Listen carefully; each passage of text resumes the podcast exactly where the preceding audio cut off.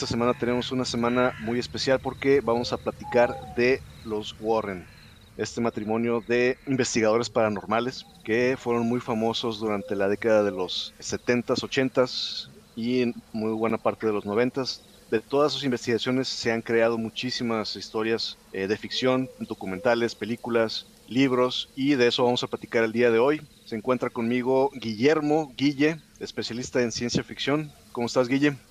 Muy bien, pues aquí empezando con estas transmisiones de para este octubre de terror.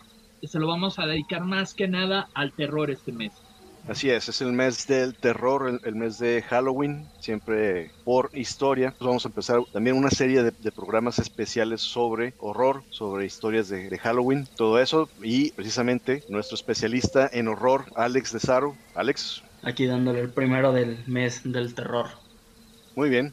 Y pues empecemos con la sección de noticias. ¿Qué noticias encontramos esta semana? Eh, se confirmó hoy una de las noticias que eh, Zac Efron va a formar parte del remake de Ojos de Fuego, la novela de Stephen King. Van a hacer remake, que es la novela donde inició Drew Barrymore, ¿no? Bueno, la película. La, película de Drew Barrymore, muy niña. Ajá, Sub, seguramente va a ser el papel del papá de la niña, de Charlie en la novela, la película, la niña se llama Charlie, seguramente va a ser el papel de su papá, o no creo que lo vayan a poner de villano, entonces, pues ya se confirmó que forma parte. Esa es una de las noticias del terror.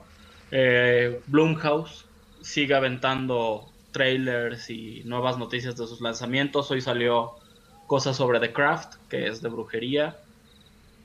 ¿Y qué otra? Hay una opción que yo no sé ustedes qué opinen, yo estoy sumamente en contra ya desde ahorita la niña protagonista de Pet Cemetery, de la nueva versión, está pidiendo que hagan un remake eh, de Stand By Me, pero solo con niñas. Ah, no. Mm, no sé Ahí les va porque estoy en contra. No es porque sea solo con niñas. A mí me da igual si es solo con niñas, si es niños niñas, si es solo con niños otra vez. Creo que Stand By Me es tan buena que la tienen que dejar en paz. Sí, o sea, son películas que ya salieron ya la primera vez, ¿para qué tienes que hacer el remake? Eh, por ejemplo, Volver al Futuro. Volver al Futuro pues, eh, está excelente como les quedó, ¿para qué un remake? El error de Cazafantasmas. Cazafantasmas es un clásico menor, no había necesidad de volverla a hacer y pues menos volverla a hacer con solo protagonistas femeninas para adecuarse a la época de, de este que estamos viviendo ahorita. Voy más allá, el que probablemente sea uno de los peores remakes o el peor remake por lo innecesario. El remake de Psycho de Gus Van Sant. No sé si lo han visto. O sea, ¿para mm. qué haces un remake de Psycho si Psycho ya es perfecta? Sí, no, no, no, eh, no, tiene caso. Entonces yo creo lo mismo con Stand By Me. ¿Para qué? ¿Para qué un remake de Stand By Me? Sí, pero aquí, en este, caso, como dice Guille, este, es más la plataforma política que en realidad el hacer un remake. Porque los remakes a veces, a veces superan el original. Ah, pero Cuando el original fue bueno, no, ¿eh? eh hay muchísimos casos donde el remake es, este mejor que el original. Tal vez la O sea, de una película que el original fue buena, que el remake la supere, yo no me ah, ya, ya, ya, ya, ya, te entendí, sí. Sí, buen, buen, punto. Este, sí, si, el original fue bueno, el remake por lo general siempre se queda corto. Queda, de ver, queda de ver. Pero sí, o sea, porque remakes que han sido mejores, la cosa de Carpenter es mejor que el original. Sí, La, mosca. de Cronenberg es mejor que el original. Eh, la de True Grit de los hermanos Cohen es mejor que el original. Scarface. Scarface, quién sabe, ¿eh? No, no, no. La original e, es un clásico. sí, yo creo que no. Creo que no, pero, es mejor la de, el remake. Eh, eso estaría a, debate, ¿no? Porque las dos son buenas. Sí, sí, sí. Ahí sí las dos son buenas y son temas distintos. Son gángster, pero son es distinto. Ahí sí, ahí sí no. sí, ahí sí. Entramos a debate. Una que hay gente que la pone, pero para mí ni de broma. Y mira que me gusta mucho eh, Halloween es buena la de zombie, pero ni de lejos llega al nivel de Carpenter.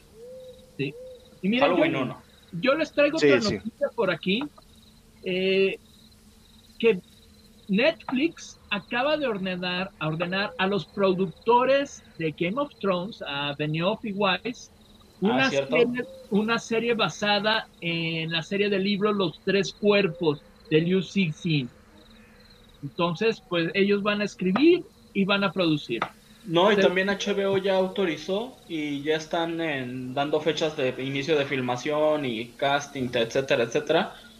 Pero es una realidad que va a haber eh, series sobre la familia Targaryen. Ah, sí, de hecho ya está eh, fecha tentativa para salida, es para el 2022, otra vez eh, por la plataforma de HBO, ya ves que pues, tienen casi casi la exclusividad.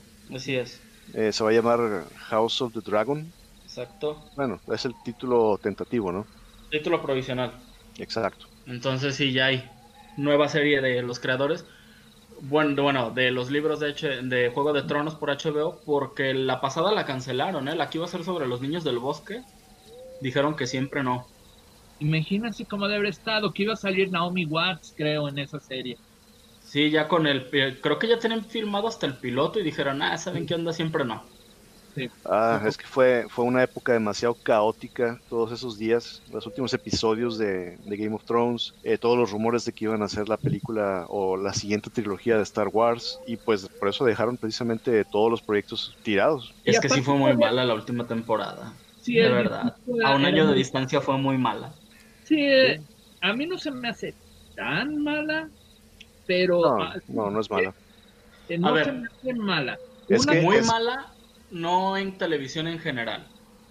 Muy mala dentro del parámetro Game of Thrones. Exacto. Dentro de la televisión en general es superior a la gran mayoría de las, de las producciones televisivas. Pero de eh, lo que había establecido Game of Thrones, sí, se quedó muy corto. Así es. Comparado contra sí mismo, sí es un poquito malita. Eh, hablando de otras noticias, aquí somos muy fanáticos de los cómics, muy fanáticos de DC. Yo soy más partidario de, DC. Guille es más partidario de Marvel. Toda Yo directamente aborrezco a DC. Sí, cómo no. Y me gusta Marvel. Y me gusta, perdón, aborrezco a Marvel y me fascina DC. Tu personaje favorito es de DC, ¿no? Supuestamente. No, yo, perdón, aborrezco a Marvel y me fascina DC. Ah, ok, ya suena más, más coherente. Bueno, la plataforma de la plataforma de streaming que tenían de, DC, todo su contenido va a pasar a HBO Max. Ya ven que esta, esta, es la nueva plataforma que está ahorita de moda, que es precisamente donde van a poner el Snyder Cut el siguiente año. Bueno, tentativamente el siguiente año. Entonces todo el contenido que tenían en esa plataforma, lo que es la serie de Harley Quinn, la serie de Titans, todo va a HBO Max. Digo, para los que tienen HBO va a ser una noticia muy buena. Así es. Sí, y hablando de Snyder Cut, pues ya ven que parece que sí siguen filmando, eh, están filmando unas escenas extras actualmente. Que también, está, según esto, que estaba Henry Cavill, y Henry Cavill dijo, no, yo ya filmé todo, filmé todo lo que tenía. Pero pues todos los demás están participando en, escenas extras. Ese Henry Cavill es, toda una bola de contradicciones porque él sí quiere seguir siendo Superman, lo ha dicho, pero sabemos que existen bastantes conflictos con los contratos, con las películas y por hacer un cameo en la película de Shazam le tomaron, ya que tuvo broncas con, con, Warner y le tomaron como que no hizo la película. Él dice que tenía contrato para hacer dos películas y esa, esa la tomó en cuenta. Y por eso ahorita anda muy rejego, muy reacio a salir en esta versión del Snyder Cut porque si él hace el cameo o si hace una, unos reshoots, probablemente vaya a tener alguna bronca con sus contratos, de que, ah, si saliste, entonces te cuenta como película, te la vamos a, quitar de tu contrato y, así se la van a zafar. Así es. Este, son parte de lo, de lo que se ha estado viendo esta semana. De hecho, también se estuvo rumorando algo que yo, por favor, no, no lo hagan. No me agrada nada la idea que era ofrecerle a Henry Cavill eh, ser el nuevo James Bond. Creo que no. No, no, no, ahí sí. No, es más, yo había escuchado que Idris Elba, yo dije, órale, yo preferiría a Idris Elba, ciertamente. Ok, bueno, esta semana eh, Guille nos va a platicar sobre, bueno, como vamos a empezar con el universo de los Warren, qué mejor manera que empezar que con la película, que se puede decir que es como el ancla o la piedra angular de, de todo este universo, que es el conjuro, Conjuring. Exacto, El Conjuro del 2013, eh, dirigido por James Wan y actuado por Vera Fermiga y Patrick Wilson, trata sobre uno de los casos que fue investigar él y Lorraine Warren, eh, particularmente en Rhode Island en 1971. Eh, y fueron a, a visitar esta casa que estaba embrujada. Eh, pues ya se pueden imaginar todo lo que se, se, encuentran. La película es muy efectiva. De hecho, fue la película que creó lo que se llama el eh, Conjuring Verse, o este universo que salió de, de, del conjuro, que fue, ya es el conjuro 1 y 2, y que se prevé que hay un conjuro 3 para el 2021. No sé si han cambiado ahorita la, la lo que se espera de, de, la, de la película por todo lo del COVID. También las películas de Anabel, que precisamente Anabel, aunque no es el, el villano principal, por así decirlo, la película de Conjuro, hace su presentación la muñeca Anabel en esta película y ya se hicieron tres películas, que además es La Monja y La Llorona. Déjenme decirles, la película fue un éxito en taquilla, a muchísima gente le gustó, a mí me gustó particularmente y tiene varias cosas a notar. Esto es, si se fijaron o sintieron, eh, dio miedo, dio miedo eh, sinceramente a la película, tal vez no en todos momentos, pero esta sensación de temor es un acierto de James Wan, que fue también quien dirigió la primera película de Saw y anteriormente había dirigido Insidious. ¿sí? Y esto es por el... Eh, tiene un hábil uso de cámara James Wan. A lo que voy es que es un ejercicio de cómo se asustaba a la gente en el cine en, la, las películas antiguas, antes del CGI. James Wan con manejos de cámara, con el uso de la edición, con el uso del sonido, te va guiando, va guiando al espectador, lo va poniendo cada vez más nervioso y es ahí cuando dan resultado estos eh, sustos que se lleva la gente y que no parecen bar, eh, baratos, o no todos, no todos, pero la mayoría. El diseño de producción es muy bueno, eh, toda la casa, todo, todo lo, el escenario alrededor es muy bueno, la edición es muy efectiva, como les había comentado, y la música, de hecho, la edición en la música, junto con la cámara de One, hace que el espectador se esté metiendo y empiece a estar nervioso, empiece a tener esta sensación de angustia. De hecho, es una de, una de las características que tiene James Wan. Es su forma de, de dar miedo es con el build-up, más no el algo. No sé si me explico. Sí, sí, sí. Efectivamente, efectivamente, como dices. Eh, y dije, y déjenme decirles, eh, no, no es que haya hecho algo nuevo Wan, pero su uso de la cámara eh, se vio que vio todas estas películas de los 60, 70, es más, se vio que le encanta el cine de terror porque tomó prestadas muchas de esas cosas.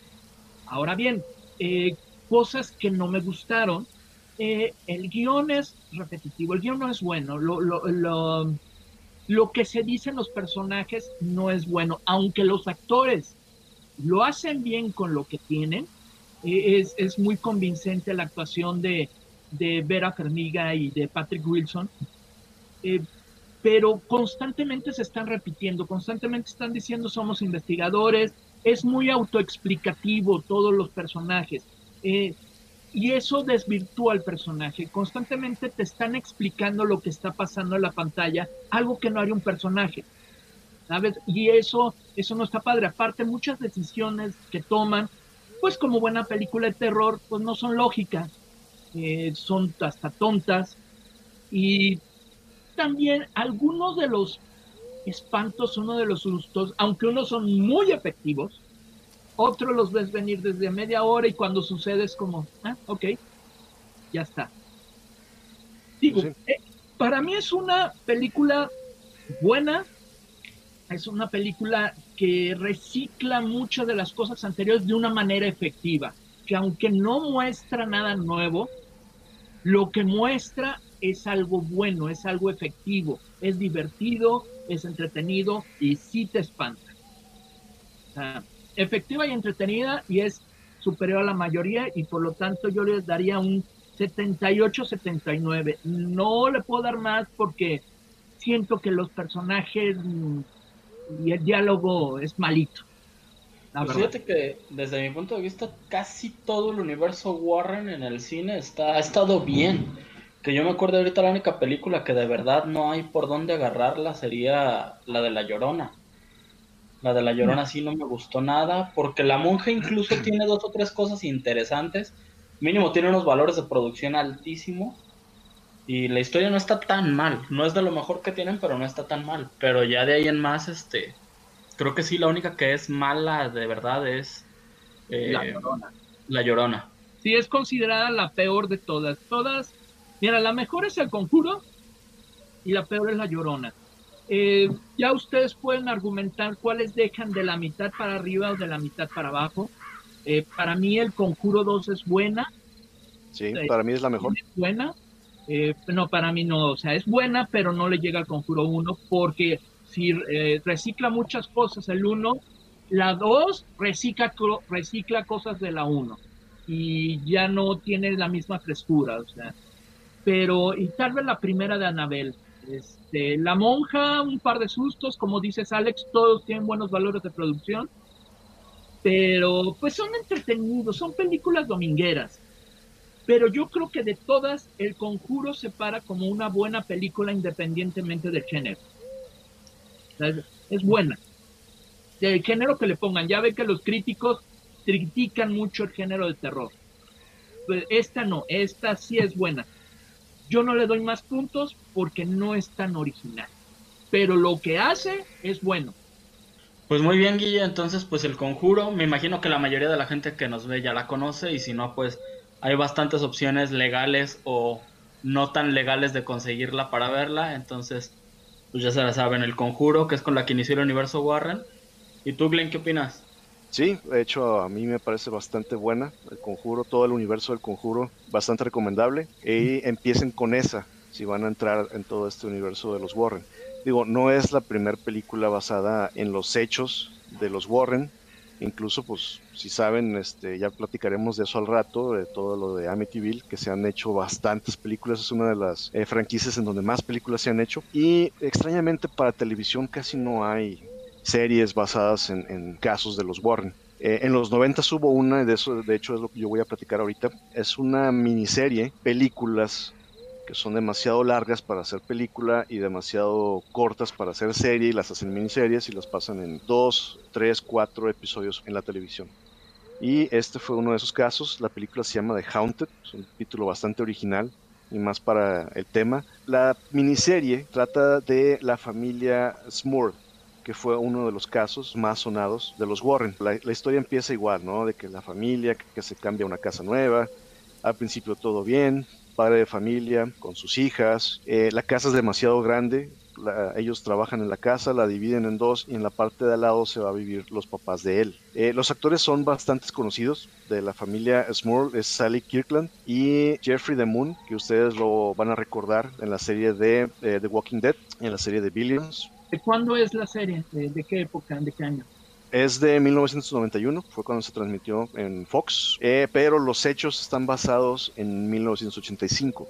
O sea que no pasaron muchos años desde los eventos hasta que hicieron la, miniserie. Entonces, al principio, como siempre en todos los, casos de, de, casas embrujadas, la mamá, en este caso el personaje de Janet, Janet Small, es la que empieza a ver, a oír, a sentir cosas en la casa. La película es desde los 90, de principio de los 90, los efectos especiales son bastante malos, pero la película es buena, tiene ese como feeling de ansiedad, de preocupación y poco a poco va, creciendo todo este eh, miedo. Al principio, como clásico, todas las películas de fantasmas de que no le creen, el marido no le cree, empieza a haber conflictos con la mamá del marido porque de un lado de la casa se escuchan ruidos, se escuchan eh, groserías y cosas así, entonces la suegra cree que es ella. Y del otro lado de la casa también se escuchan ruidos, se escuchan cosas así y creen que son los, los, papás. Entonces durante mucho tiempo dejan pasar los eventos porque creen que son las personas que viven precisamente pegados a la casa. Cuando en una de esas aparece una sombra que al mismo tiempo la ven las dos, la mamá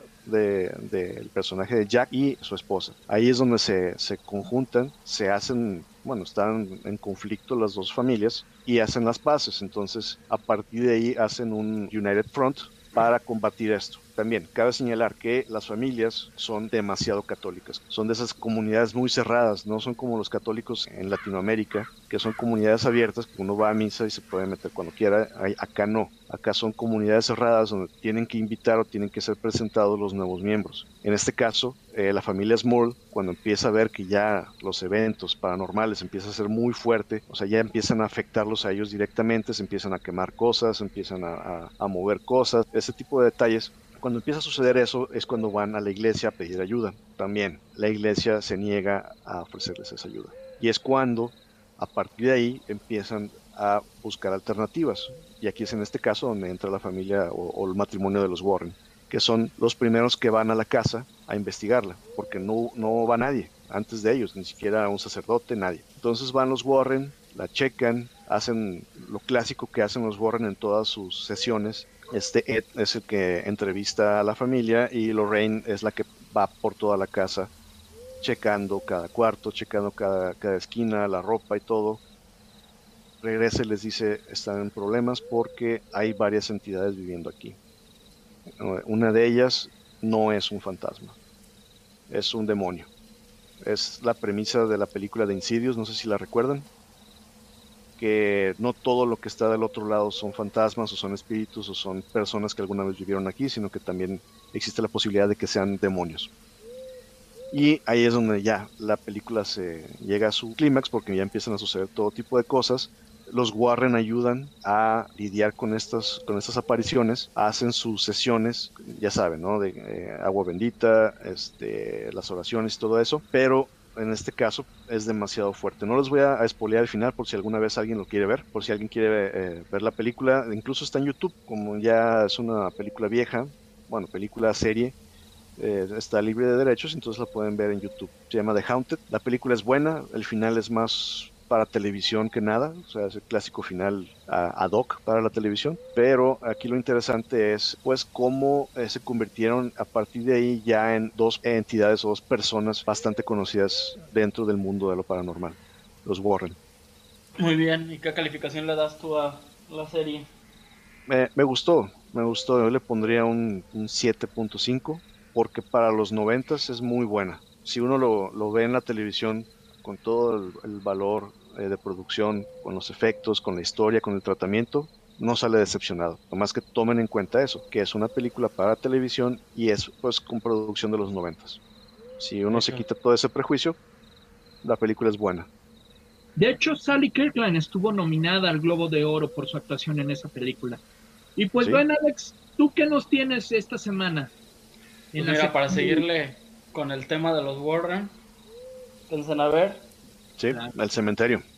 Así es, uno de los libros de los Warren. Es el único que tengo. He querido comprar más, pero en el mercado iberoamericano es un poquito limitado. De hecho, sí se editan en español, pero los edita esta editorial que se llama Obelisco, para que entendamos un poco lo menospreciados que están los Warren. ¿eh? Eh, Obelisco es una editorial que, mira, entre sus otras recomendaciones que vienen aquí en la pestaña del libro son Diccionario de Sueños y Pesadillas, Despertar tras la muerte, El viaje del alma y Descubrimientos arqueológicos no autorizados. Creo que con eso te das una muy buena idea del tipo de editorial que es. Mm, la ventaja que eso tiene es que son baratos, la verdad, cuestan alrededor de 250 pesos los libros de los Warren, como 11, eh, 12 dólares para quienes ven fuera de México. Se pueden conseguir en la empresa del señor Jeff Bezos, o sea, Amazon. Y bueno, este, salvando las distancias, porque la verdad es que está mucho mejor escrito y más entretenido, los ayuda a escribirlo Robert David Chase, que es un escritor medio conocido en el medio. Eh, salvando las distancias, porque les digo, esta está interesante y está bien escrito, es más o menos el formato de cañitas y esas mamadas. O sea, es, es un libro de cuentos o relatos muy, muy breves sobre eh, fenómenos paranormales que ellos, el matrimonio Warren, te hace un prólogo muy interesante donde te hablan de cómo ha sido todo su trabajo, del museo que tienen, bueno, fundación, etcétera, donde está el museo, donde está la muñeca original de Annabelle Eh, y bueno, y de los casos que ellos fueron conociendo. Entonces, en este son un relato, cada relato, eh, aquí, mira, una, son de cinco o seis páginas sobre casos de maldiciones que ellos encontraron alrededor de un museo, fantasmas, eh, cada uno es distinto, obviamente uno de que está muy interesante y podría dar lugar a una buena adaptación, por ejemplo, es uno de un chavo que se enamora mucho de, de una mujer casada entonces, este, él hace todo un plan para, para asesinar al marido de la mujer y poder conquistarla, lo asesina atrás de un cementerio y lo tira a un río y se le empieza a aparecer este el fantasma sin hacerle nada, nada más aparecerlo para torturarlo hasta que llega el punto pues de, de hacerlo quebrarse. Cosas así, entonces son este tipo de relatitos, pero la verdad es que como lectura está bastante, bastante amena te hablan también de fotografías que ellos tomaron, el libro trae bastantes fotografías, este, donde se ven pues manchas que ellos obviamente te van a decir que son entidades paranormales que se alcanzan a ver, eh, o manifestaciones, porque sí te hablan de que, de las diferencias en que no siempre son un fantasma como de película que se ve, que a veces es algo, una silueta en la que tú ves algo reconocible o, u otro tipo de manifestaciones pero es un libro cortito, la verdad, bastante, bastante corto. Son alrededor de 200 páginas. Eh, Obelisco, que es este editorial, ha estado publicando bastantes libros de los Warren en español. Hay como 5 o 6 distintos ya publicados. Y pues son baratos, la verdad. Si les interesa, sí es una lectura bastante amena. Y más porque eh, las películas, que es lo que hablábamos, y toda esta figura de los Warren, más que adaptar un caso en específico, eh, se basan más bien en toda esta clase de anécdotas, de historias que ellos mismos documentaban para construir el personaje y, todo este perfil de la familia Warren o del matrimonio Warren. Entonces sí está interesante darle una, una, vuelta a estos relatos que ellos suelen o que publicaban así. Digo, en este caso los ayudó a escribirlos Robert David Chase. Sí, de hecho, es el mismo que en inglés el, nombre original es Graveyard, True Hauntings from an All New England Cemetery. Así es, eso es otra cosa interesante, ¿eh? Okay. Eh, todos lo, casi todos, porque después sí trae un apéndice donde vienen otros casos, pero prácticamente todos los casos son de cementerios de Nueva Inglaterra, de la sección de Nueva Inglaterra. Yo digo, algo muy especial debe de tener esa sección cuando vemos que de ahí salió King, de ahí salió Lovecraft, o sea, muchos salen de ahí. Algo especial debe de tener esa zona de los Estados Unidos, mínimo en su folclore. Eh, y está muy bonito porque también, aparte de que te habla de los casos, eso sí es una parte muy, muy agradable del libro, te habla con un romanticismo muy agradable de los cementerios de Nueva Inglaterra, de toda esta arquitectura antigua que tienen, porque hay que recordar que Nueva Inglaterra, vaya, con el nombre te, te da mucho a entender, es de las primeras colonias que hay en Estados Unidos cuando llegan los ingleses. Entonces tiene toda esta arquitectura todavía muy antigua en muchas partes, hay cementerios que son totalmente de esa época y te los describe, te enseña algunas fotos. Y eso está muy chido también cómo te habla de todos estos cementerios viejos. Perfecto. Muy bien. Entonces, si les interesa, aquí está el cementerio eh, también próximamente, yo creo que en uno o dos días, van a encontrar una reseña del libro en la página de Idea Delirium. Entonces, ahí los invitamos a que lean un poco más profundidad. Así es, en la página ideadelirium.com. Y muy bien, pues este, precisamente eso es lo que vamos a platicar esta semana sobre eh, el matrimonio de los Warren, Ed y Lorraine, que son ya a estas alturas mundialmente conocidos. Eh, lamentablemente, eh, pues Lorraine acaba de, morir hace poco. Eh, bueno, relativamente, Murió relativamente hace poco 2019, abril. El año pasado. Sí, ya tenía un ratito más que había muerto, ¿no? Un, ¿Qué será? Ed, 2006. Ed, murió en 2006. Ah, ok. Sí, pero pues este mundialmente conocidos demonólogos, investigadores. Ellos así se llamaban, ¿eh? Ellos así se autodominaban, denominaban de monólogos. Sí, él, era, él era demonólogo, él se autodenominaba demonólogo y ella era clarividente. O parapsicóloga también. Ajá. O sea, así se denominaba. Y de hecho, ella tenía estas ah, situaciones paranormales o visualizaciones paranormales desde que era niña. De hecho, se decía ella que vivía en una casa eh, embrujada. Y ellos se conocieron desde jóvenes. Eh, creo que eh, desde los años 40, desde los años 40 se conocían y se casaron en esa época. Así es, de hecho, sí. Para los que crean que es algo más reciente lo de los Warren y cuando se empezó a poner de moda todo este tema paranormal por ahí de los 70 al contrario, o sea, ellos, aquí lo dice en el libro, fundaron la Sociedad de Investigación Psíquica de Nueva Inglaterra, que es el grupo de parapsicólogos más antiguos de Nueva Inglaterra, en 1952. Sí. ellos ya tienen, su fundación tiene 70 años dedicándose a esto.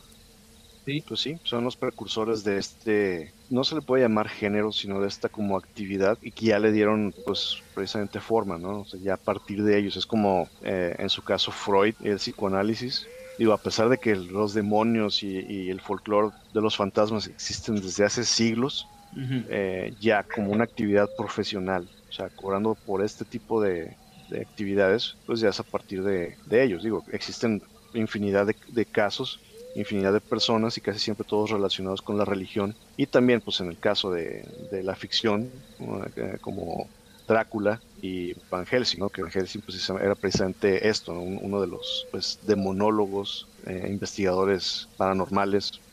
Pero pues ellos sí se puede decir que son los que iniciaron esto como una actividad profesional. Ellos mencionan algo así en el libro, creo que no cobraban propiamente por sus servicios, ¿eh? No, creo que eh, no, cobraban y estaban en contra, decían que cualquiera que se dedique a esto no debería de cobrar porque los que cobran es el primer símbolo para, para identificar a los charlatanes. Lo único que aceptaban era donaciones para la fundación. Pero tal cual cobrar, creo que no, no cobraban por hacer esto. De en todos lados lo mencionan, ellos mismos lo mencionan, en los documentales en la película, en todas las películas dicen ellos, no, esto no lo hacemos por dinero. Nosotros hacemos dinero de las presentaciones que hacemos en las universidades, eh, charlas que hacen en, pues en, teatros, en anfiteatros, sobre sus, sus este, casos.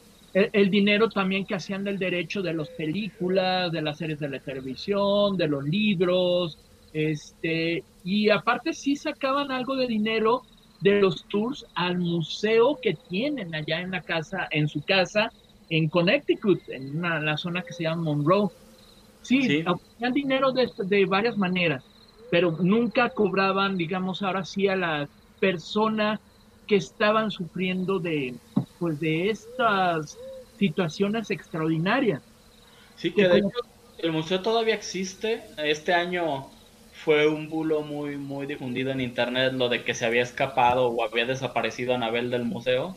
¿Sí? obviamente era una mentira. Creo que lo administra su yerno, ¿no? Es el actual administrador o director del museo.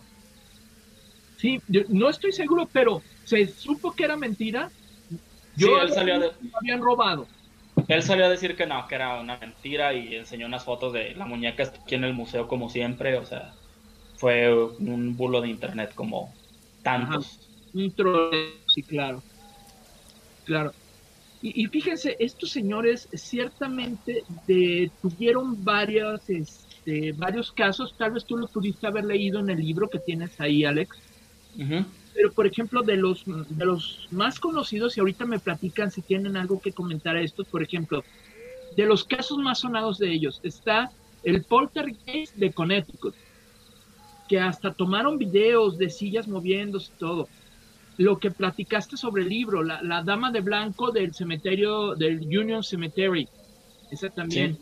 El de el demonio, que una vez encontraron al demonio y que se le salió de un hermano a otro, y este, y que este hermano al que se le metió acabó cometiendo un asesinato. Bueno, eh, de la rectoría Ball en Inglaterra, eh, la bruja de Harrisville, que es con la que se basaron para hacer el conjuro, eh, el poltergeist de Enfield, que se basaron para hacer el conjuro 2.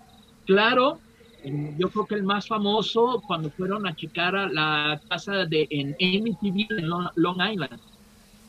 Sí, de la novela de Jay Anson, que de hecho aquí algo que es muy interesante es que eh, sus libros tienen un formato muy este agradable, muy especial, porque más que ser una este, compilado de sus anécdotas, los dividieron como por temáticas. ¿Me explico? Entonces, este que es el cementerio son todos sus casos de cosas que ocurrieron en cementerios, particularmente en los cementerios de Nueva Inglaterra, porque ellos ahí, ahí es donde vivían y es donde más exploraba. Casi todo es este, Columbus, Connecticut, eh, Boston, etcétera. Tienen otro libro que es The Demonologist, que son todos los casos que involucran a demonios. Entonces están separados como que por esa clase de temas todos sus libros. No sé si, ya lo habían checado un poco ese detalle. Y eso está bastante agradable porque mínimo ya sabes qué clase de casos vas a encontrar en cada libro y que no es como un recopilado de sus mejores casos, ¿no? Sino que van por temas. Sí, hay otro que es este Cazadores de Fantasmas, ¿no? Eh, Ghost Hunters, precisamente estuvo especializado nada más en los casos de, de, apariciones fantasmas. La Casa Embrujada, que es este la que está basada en la película que platicé hace rato, de donde las casas son las que están embrujadas y no hay precisamente alguien o algo. Sí, y de lo que comentabas, Guille, que fueron a, visitar, lo, trato con mucho, mucho, mucho respeto a este ejemplar. Okay. Porque como vas a poder ver, es sumamente viejo. Sí. Es una de las primeras ediciones de El horror de Amityville de Jay Anson. Que es es donde se basa toda la película, todo lo que se ha hablado sobre Amityville. Pero esta edición es muy viejita, entonces si lo ojeas muy rápido se le pueden desprender hojas. Que también ya estamos hablando de un libro de los 70 Es de los 70 de hecho fue al poco tiempo. Y en Amityville, justo lo que comentaba Isaac, eh, ya ven que cómo eso fue el caso de Amityville, de que el hermano mayor en una noche mató a sus cuatro hermanos y a sus padres y ya, después, eh, cuando ya lo apresaron, llegó otra familia y esta familia lo compró por de barata, es una casa enorme y duró poco menos de un mes, porque no aguantó. Llegaron los Warrens y sí se dieron cuenta que, que había situaciones, bueno, que había una vibra tremenda. De hecho, el mismo Ed Warren decía que era, eh, que de la escala del 1 al 10, esa casa era, estaba como 10 de embrujada. Es más, ellos decían de que este muchacho, el de la primera familia que cometió los asesinatos, no fue el muchacho el que embrujó la casa, sino la casa, como decía Isaac, embrujó al muchacho para que cometiera los asesinatos. Y hubo más. Hay una foto muy famosa de un niño con los ojos que le están reflejando, que, que se ve como si estuviera atrás del barandal de una escalera lo tomaron los Warren y aparentemente es uno de los eh, niños asesinados ahí en Amityville. Así es. Que de hecho, fíjate, precisamente enlazando un poco a como iniciábamos de los remakes, si son buenos o no. El primer remake que le hacen a Amityville debe de ser alrededor del 2000, no sé si ustedes lo recuerdan. Sí, sí, sí, hubo uno. No le debe tanto a la película original, ¿eh? No sé si han visto la original. Sí, la también. Un clásico. Cuando salió en los 70 todo el mundo comentaba de esa película. Entonces, digo, eh, hablando un poco del libro de Amityville, ¿tú recuerdas si, cómo se publicó en español, Guille? No. Porque yo, para quien lo quiera buscar, quiero decir, me imagino que ahorita si lo buscan por TV las nuevas ediciones ya debe de ser fácil, pero creo que originalmente se llamaba Aquí vivió el horror. es de Jay Anson. No sé, no sé lo que sí recuerdo, pues del libro no en particular, pero la película que aquí en México fue todo un éxito cuando salió a finales de los 70 que yo recuerde, eh, fue, fue muy exitosa, de hecho todo el mundo comentaba la película y de que sí sale espantado. Eh, y yo recuerdo que la vi en los ochentas y tal vez por todo lo que habían comentado, no me pareció tan terrorífica. Tal vez por el... primero la, el remake, ¿eh? Ah, Obviamente por cuestiones de edad yo vi primero el remake. Sí, claro. Y me, me gusta, todavía me gusta el remake. Y fíjate, el remake nunca, nunca me dieron ganas de verlo, eh, tal vez porque no, ni siquiera la primera fue, este, fue tan grande para mí, no fue tan radicalmente un algo que viera y que sí dijera, wow, es más, me gustó mucho más de grande la del conjuro, claro. Pero en mi después de todo lo que hablaron y ya cuando lo vi dije, ah, Pero regresando a los Warren, ¿cuál de las anécdotas, cuál de las historias les gusta más? ¿Cuál creen que sea la, o sea, o, cuál los impresionó más o cuál les gusta más? Em, de, todos los casos Warren. Pues el más famoso, bueno, es que ya todos son, son famosos, ya no se puede decir que hay uno específico. Pero pues el que está en boca de todos y que casi todo el mundo conoce también es Anabel, ¿no? el de la muñeca. Eh, aparte de este de, de, Amityville, pero Amityville pues es este un, caso que no fue caso, no sé si me explico. O sea, ellos fueron a investigarlo ya para ese entonces, para el 76, que fue cuando ocurrieron los hechos, ellos ya eran pues conocidos dentro de, este mundo. Eh, pero el caso de la muñeca Anabel es uno de los casos más, más este, extraños, ¿no? Porque tú ves la muñeca y, no se ve que fuera para nada un, objeto maligno. Incluso, no, pues. No, pues es una eh, Ajá, es una ¿Sí?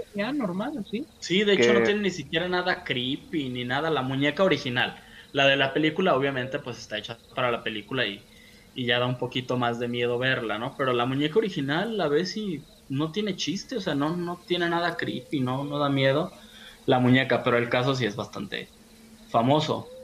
Yo, de casos que me pueden gustar muchos de ellos, eh, me quedaría mucho con, con los de fantasmas pero también porque me gusta bastante el tema fantasmas. Eh, me quedaría mucho con los de fantasmas, con el de la dama de blanco, con esa clase de cosas. A, mí me llamaba la atención lo de, eh, por la historia, por lo que se basaron para la, la película de El Conjuro, que es sobre Batseba Sherman, eh, que se dice que mató a su bebé de una semana de nacido y después ella se suicidó y maldijo a todo el que viviera en esa propiedad. Y que sí que todos los que vivían a través de los años en esa propiedad eran quienes morían. Y esta bruja, como se decía que era Bathsheba Sherman, era la que con la que se enfrentan en esta película, El Conjuro. Eh, pero sí, sí está medio creepy. O sea, ustedes díganme qué clase de trabajo es este, ¿no creen? O sea, que eh, eh, ¿ustedes creen que pueden dormir tranquilos?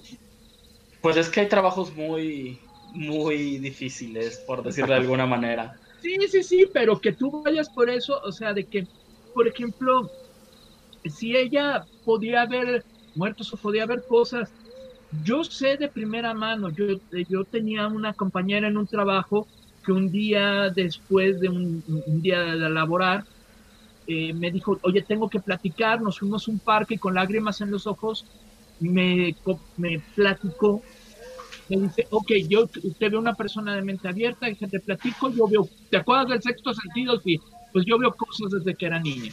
Y ya estoy acostumbrada, no me las vio, no, no hay problema, o sea, pero el problema es que ahorita hay un ser, un ente de un muchacho joven que constantemente se aparece cuando me estoy bañando, cuando me estoy cambiando y ya me incomodó, ya estoy estresada porque no hay vez de que no esté desnuda, que él no se aparezca y ya estoy hasta el gorro.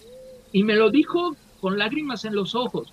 Uno que no ve esas cosas, pero estás teniendo enfrente una persona que de verdad está teniendo una crisis de ansiedad, eh, claro que te pone a, pensar.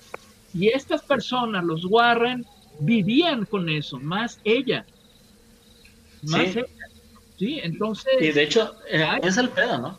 Que dices, bueno, ya tienes ese problema o ya tienes eso encima, problema, don, como le quieras decir, pues va, pero, o sea, lo hacían por gusto. O sea, se esta chava a tu amiga no le gustaba para nada, o sea, tenía eso, pero no pensaba ni siquiera en explotarlo o en dedicarse a nada así, este, ellos lo hacían con gusto. Sí, sí, sí, o sea, lo hacían, eh, lo hacían por ayudar y eso está bien. Eh, que por cierto, ya nada más para terminar el tema de mi amiga, ya poco después eh, tuvo un novio, después se casó y le pregunté, oye, ¿seguiste viendo cosas? No, al poco tiempo dejó de aparecer el chavo y ya ahorita, ya habían pasado un par de años, ya no veo nada. Como se cerró o decidió ya no ver más. Sí, es lo que te iba a decir, ¿no? Que le habíamos platicado el otro día. En la película esta de Beetlejuice, cuando le preguntan los fantasmas a Lidia que, por, si los puede ver, ella dice que sí, pero dice, ¿por qué los puede ver y los demás no? Y es porque dicen que la mayoría de la gente decide no querer verlos. O sea, no, no es de no creer, es de no querer. y la mayoría de la gente no quiere ver este, ni fantasmas, ni apariciones, ni demonios, ni entes, ni cualquiera de todas esas cosas. Es una decisión que está en el subconsciente, como es una ambivalencia, es una de esas este, paradojas extrañas, algo que tú no puedes decidir está ahí y sin embargo tú lo decides. Pero pues es la base precisamente de, por lo que algunas personas tienen más susceptibilidad a ver las apariciones, como en el caso de, los Warren, eh, y muchísimas otras personas que, pueden ver, y de la mayoría de la gente que no quiere ver precisamente los, los fantasmas, las apariciones, los entes o cualquiera de esas cosas. Pues es que yo creo que la mayoría, ¿no? Por más que en el fondo quieran decir, no, yo sí, no me da miedo y me gustaría ver y, todo eso, yo creo que en el fondo realmente la inmensa mayoría, más del 95% de la gente sí te dice, no, gracias. ¿Para qué? ¿Para qué le jugamos? Y, y aunque digan que sí, en el fondo saben que realmente no lo quisieran ver porque pues no sabes a qué te vas a exponer, ¿no? Exacto, es el miedo a, lo desconocido. Y ahora, como abogado del diablo, estamos hablando como si diéramos por hecho que todo lo que vieron y, lo que vieron los Warren fuera verdad. Pero ustedes saben que tienen muchísimos detractores, muchísimos. Claro. Entonces, ¿qué, ¿ustedes qué? ¿Les creen 100% a los Warren? O están completamente en contra, creen que era completamente fabricado y se crearon un nombre de cosas fabricadas. Ni lo uno ni lo otro. O sea, no les creo completamente, pero empieza a haber algo de esta como visión de túnel, ¿no?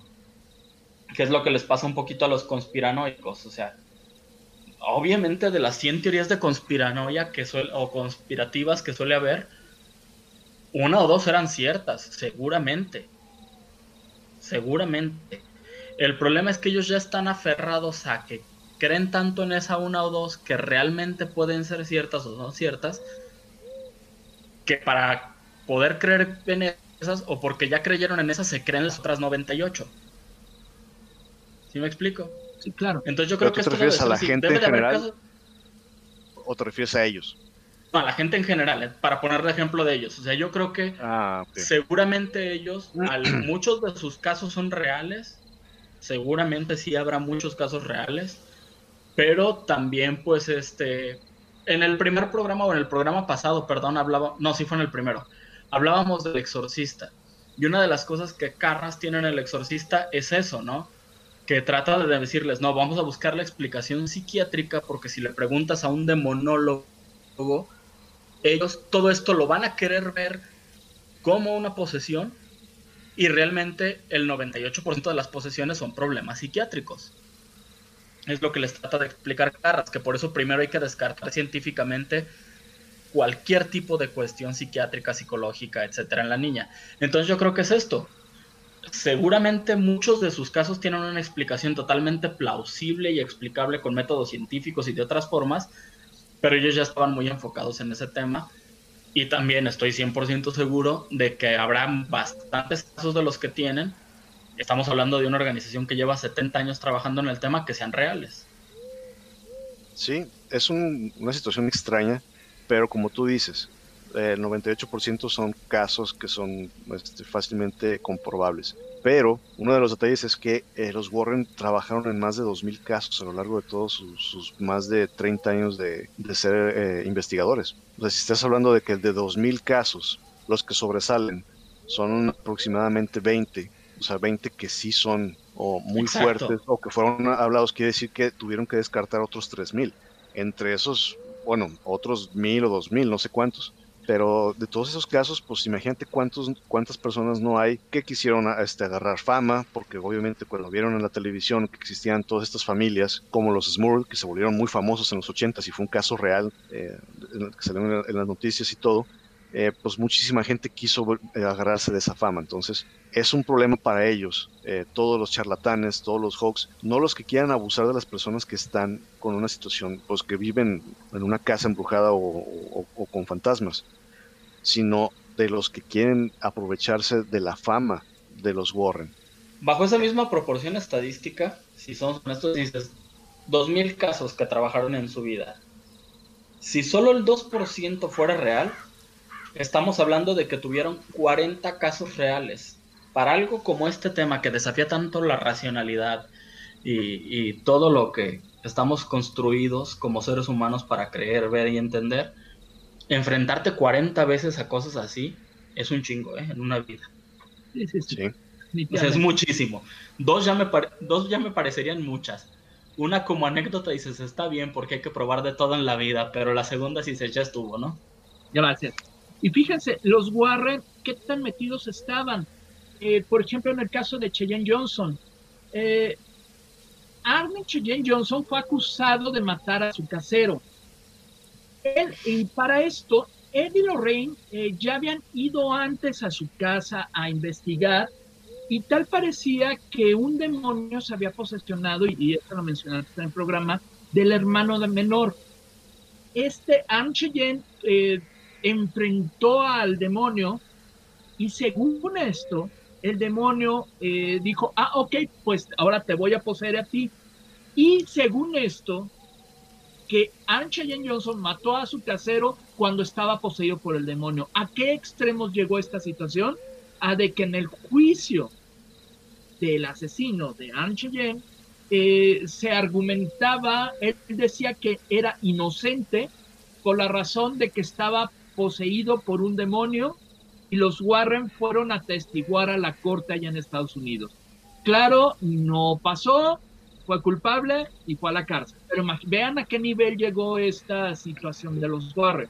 Algo muy real, que hasta la pues corte... Sí, pero como, como en, todos los, casos de, de, juicio, pues la decisión queda en manos del jurado. Y el jurado, pues son personas, tienes que convencer a estas 12 personas y la mayoría, como dijimos hace rato, la mayoría de la gente no quiere creer en eso. Entonces, convence a 12 personas que están completamente cerradas a la posibilidad de que existen esos detalles, pues era un caso prácticamente perdido de entrada. Pero ellos hicieron su labor, que es ir a declarar, pero pues declarar sobre lo que ellos investigaron y a lo mejor dicen, pues sí, este cada uno está poseído por, por algún ente, no sabemos. Pues sí. Casos de esos hay, pues de eso está basada la película de, de, Emily Rose, ¿no? Así es. Sobre una persona que estaba poseída y en realidad pues tenía problemas esquizofrénicos, o quién sabe. Me gusta pensar en la posibilidad de que, de que sí pudo haber pasado. Y de hecho, lo interesante, o parte también de lo interesante con los Warren es a la cantidad gigantesca de imitadores y charlatanes que ha dado lugar la existencia de gente como los Warren, ¿no?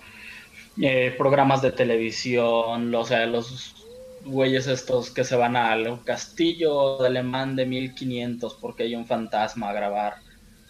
Este, ya saben a qué me refiero, un programa que había en Discovery o ID o en algo así. sí, hay, bastantes de esos. También aquí, este, también el papanatas de Carlos Trejo, o sea. Sí, los de eh, paranormal. Así es, que digo, también algo que me gusta mucho siempre cuando se hace humor con este tema es que los, los humoristas tienden a hacer mucho el mismo chiste sobre esos programas que hablábamos, que decían, oye, güey, qué a toda madre, qué buen pedo los fantasmas, ¿no? Que tú que vas a un castillo de 1600 a investigar un fantasma alemán de hace 500 años, de hace 400 años, el fantasma es buena onda y te habla en inglés moderno, güey. Ajá, exacto. Qué buena onda del fantasma. Que no te habla en su alemán de 1600 o en ducho, en lo que esté que hable. Qué buen pedo que los fantasmas siempre te hablan en inglés moderno. Oye, pues se mantuvo, se mantuvo ocupado estudiando. Clases de pues, Y ahorita con Duolingo y esas cosas, tandem, cualquiera. Sí, ese fantasma estaba adelantado a su época. Sí, sí, sí, o sea, hay varias influencias. De hecho, por ejemplo, eh, de los Warren, lo que los escépticos le tiran más es precisamente a su caso más famoso, Amy. En Amy TV, de hecho, dicen que prácticamente lo inventó el autor del libro y que lo que no, lo que no está claro es que si que estuvo de acuerdo con los Warren, de acuerdo a los escépticos, claro, si estuvo de acuerdo con los Warren y los Warren ya llegaron a investigar la casa ya después de que se inventó la historia, ok, o estuvieron de acuerdo los Warren o los Warren también fueron timados. Eso no se sabe, pero muchos dicen que hasta el autor del libro de MTV se inventó toda la historia con unos vinos con unos amigos. ¿Qué así se dice. Este, pues bueno, pero ciertamente hay muchas, hay muchas interrogantes. Sí es, yo creo que supieron manejarse bien en la, en la parte de mercadotecnia, en la parte de venderse, ya sea que fueran genuinos o no, lo supieron hacer muy bien. Así es, y aparte, seamos honestos, para lo que nos interesa, que es el mundo del terror, en especial en el cine y en la literatura y todo eso, han dado muchísimo juego y lo seguirán dando por muchos años más. Y así sean historias ficticias, pues son buenas historias ficticias que se agradecen. Sí, sí, sí, exacto. Si nos centramos en esa parte de que, ok, somos aficionados del género y queremos buenas historias de terror, ellos proveyeron muchísimo, muchísimo. Y, yo creo que hay mucho más de dónde cortar y que apenas con esto del conjuro se está empezando a, profundizar un poco más. ya tenemos el conjuro, ya tenemos Anabel, ya tenemos eh, que ya tenía muchos años, pero todavía hay muchos casos. Hay muchos casos de que, de que la gente normal pues no, no sabe, no sabe de ellos y que claro que se podía hacer este, películas o series pues mira, simplemente este librito, que es uno de los libros de los Warren, trae 18 casos. Sí, es como les digo, o sea, ellos trabajaron en más de 2.000 casos a, lo largo de su vida, 2.000. O sea, imagínate, si el, si el año tiene 365 días, ¿cuántos casos, o sea, cuántos años pasaron investigando este tipo de situaciones? Para mí es, es, o sea, para mí es extraordinario. Y, yo no me atrevo, no me atrevo a decir que son casos de ficción o fantasía. Eh, yo lo dejo abierto. Y eh, o sea, hablábamos en un supuesto de como aficionados al género, así fuera ficción, ha sido buena ficción. Ah, es correcto, sí. Toda buena ficción está basada en la posibilidad de que sea real. y eso es lo que ha, eh, ajá, eh, inspirada. Y eso es lo que al final de cuentas es lo que más produce miedo y precisamente podemos dejar esto abierto para una segunda sesión en un futuro. Ya saben, escríbanos, dejen comentarios sobre si les gustaría que hubiera una segunda parte de este podcast de, los Warren. Dejamos, por razones de tiempo, dejamos muchísimos casos este, fuera podemos platicarlos e incluso podemos hacer un, especial, un podcast especial aquí en Delirium sobre casos que eh, nos escriban los que nos escuchan. Podemos hacer un, recopilado de todas las personas que nos escriban sobre sus casos paranormales y les podemos dar una voz aquí en el programa. Ya saben, contacto arroba ideadelirium.com. Esto fue una producción de Idea Delirium y nos vemos en la siguiente.